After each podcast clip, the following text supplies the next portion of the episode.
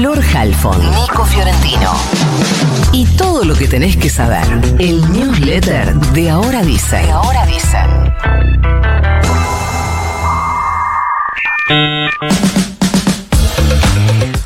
Grupo de la barra de Fluminense fue directamente a agredir a los hinchas de Boca, emboscados, dice el diario Olé hoy, que estaban en la playa de Río Janeiro en la previa de lo que mañana va a ser la final de la Copa Libertadores, siempre y cuando se mantenga esta sede, que aparentemente sí, pero en algún momento ayer estuvo en discusión porque hubo corridas, agresiones, robos. Tremenda represión policial, o sea, la policía parece que había liberado la zona y después cuando cayó reprimió a los robados. Sí. Muy buena de verdad la policía de Río Janeiro. Se informó que hay dos heridos y un detenido, a lo mejor hay más, por ahora el informe oficial habla de eso. Habló también el embajador argentino Daniel Scioli, porque hay algunos hinchas de boca llamando a la embajada a ver cómo pueden tramitar sus documentos después de los robos. Confirmó Scioli que la represión fue brutal. También un poco raro que dijo, no sé qué van a hacer mañana, por hoy, que llega la barra de boca. Ah, la data. Bueno, está todo blanqueado. Ah, ya todos lo saben, perfecto. Listo, buenísimo. No es la primera vez que una barra brasileña recibe así a hinchas argentinos. Realmente triste el panorama. Más de 400 familias de la ciudad de Concordia, Entre Ríos, fueron evacuadas por la crecida del río Uruguay. También hubo evacuados en Concepción del Uruguay, en Gualeguaychú. Por la crecida, más de 2.700 personas están desplazadas del otro lado del río, en los departamentos uruguayos de Salto y Paysandú. Según las previsiones del sistema de emergencias de Uruguay, se espera una onda de crecida del río que alcanzaría. Onda, onda. Por favor, gente evacuada, boludo, dale. Arrepentite. No terminó la noticia, ¿por qué le tiraste? Una onda de crecida del río que alcanzaría su valor máximo la semana que viene. O sea, esto va a seguir. Los ríos Paraná y Uruguay siguen esta tendencia creciente y en distintas localidades de Corrientes, ubicadas en sus riberas, se incrementa también la cantidad de familias evacuadas, que ya superan las 200, además de las autoevacuadas. La Corte Suprema de Justicia de la Nación rechazó los planteos de organizaciones ambientalistas que estaban buscando frenar las actividades de exploración sísmica y explotación petrolera frente a la ciudad de Mar del Plata. Hemos hablado mucho de esto este año porque, sobre todo en una presentación de Greenpeace, se había armado bardo. No sé si se acuerdan las imágenes que mostraban gente empetrolada ya en un delirio místico, como para tratar de generar conciencia de lo que creían las organizaciones ambientalistas. Creen que puede pasar si se explora esa zona, con la firma de los jueces Horacio Rosati, Carlos Rosenkrantz y Juan Carlos Maqueda.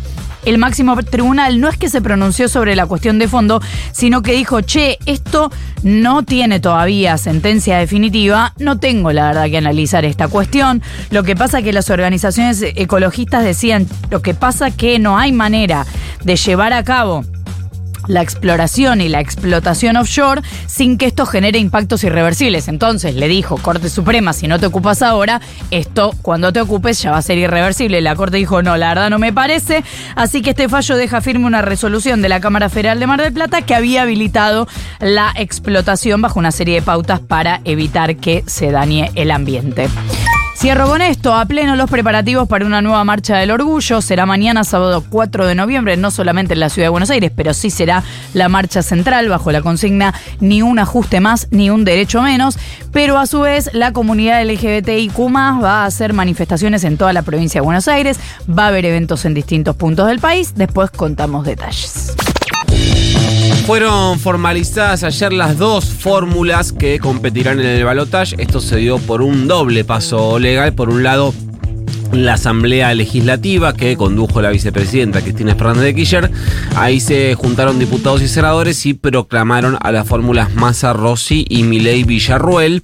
Esto se dio además con la curiosa presencia de los dos candidatos en el Congreso. Digo curioso porque habitualmente no están, es un paso recontraformal, pero estaba Milei que tenía que estar como diputado, es decir, se estaba proclamando a sí mismo y eh, aprovechó Sergio Massa para ir también y se sentó en un palco justo, justo, justo encima de donde se sienta Javier Milei. Esto suma a lo que ya dije esta semana como tres veces de eh, Massa como un gran generador de escenarios y de eh, narrativa. Es decir, se encargó de generar la foto que después circuló por todos lados.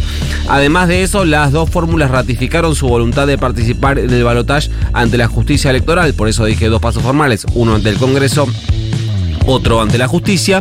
De hecho, en su cada vez más activa cuenta de ex, Javier Milei compartió el documento que envió a la justicia, lo compartió y escribió otra opereta que se cae. Entendemos que buscando desmentir la idea que había instalado cierto sector del masismo de que eh, Milei podía bajarse antes del balotaje. Esta proclamación se pudo dar porque concluyó el escrutinio definitivo, el que hace la Cámara Nacional Electoral, la justicia electoral básicamente, las diferencias respecto del escrutinio provisorio que hace la empresa española Indra, que contrata la Dirección Nacional Electoral, es decir, que contrata al gobierno, son prácticamente insignificantes en términos porcentuales. La diferencia entre el provisorio y el definitivo hace que la fórmula Massa Rossi suba una décima, pasa de eh, 36,68 a 36,78. Milei sube una centésima de 29,98 a 29,99 mientras que Bullrich y Scheretti caen unas centésimas y Breckman se mantiene estable con el 2,7. Así se dio por todo por cerrado todo lo que tiene que ver con el recuento de votos y una vez más el sistema electoral argentino demuestra eficiencia, celeridad y garantías, así que no rompa más las bolas. Bueno. Fue a la llegada justamente de Javier Milei a la Asamblea Legislativa cuando fue interceptado por nuestro eh, colega de C5N, Lauti Maislin, la autora Maislin, y le sacó la única breve declaración que evidentemente le dejaron hacer en los últimos días a eh, Javier Milei, ya que después de esa escandalosa entrevista en América 24 prácticamente lo borraron de los medios y lo mandaron a eh, jugar en Twitter. ¿Qué dijo ahí Milei en el cruce con Lautaro? Bueno, dijo que ni la dolarización ni el cierre del Banco Central están en discusión a partir de ese acuerdo con Macri, lo cual de alguna manera revela que todo lo demás sí está en discusión.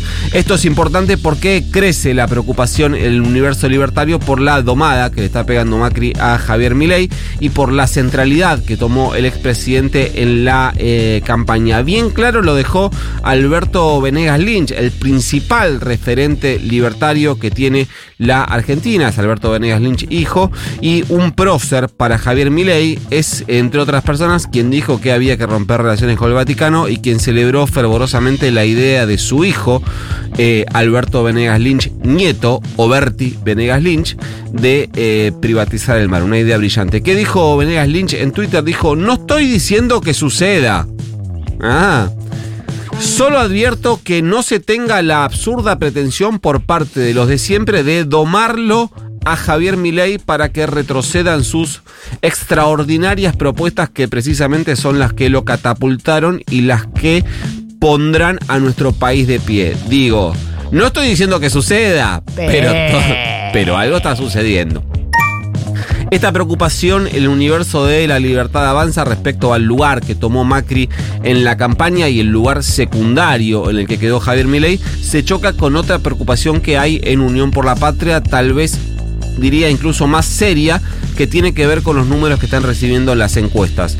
Todas las mediciones que llegan a dar un escenario muy parejo entre las dos fórmulas, la mayoría con una leve ventaja para Javier Milei, pero muy importante, la mayoría da eh, una ampliación de la diferencia de Javier Milei cuando hay proyección de indecisos. Es decir, la proyección de indecisos es muy favorable a el candidato de ultraderecha y más desfavorable al candidato del de, eh, gobierno. A esto hay que sumarle otra preocupación más subterránea respecto a lo que está pasando en otro, tipo la Deep Web libertaria, algo así, que son los grupos organizándose para instalar la idea de que el 19 de noviembre puede haber un fraude. Esto continuó, yo lo conté acá, pero continuó y sigue y se está profundizando.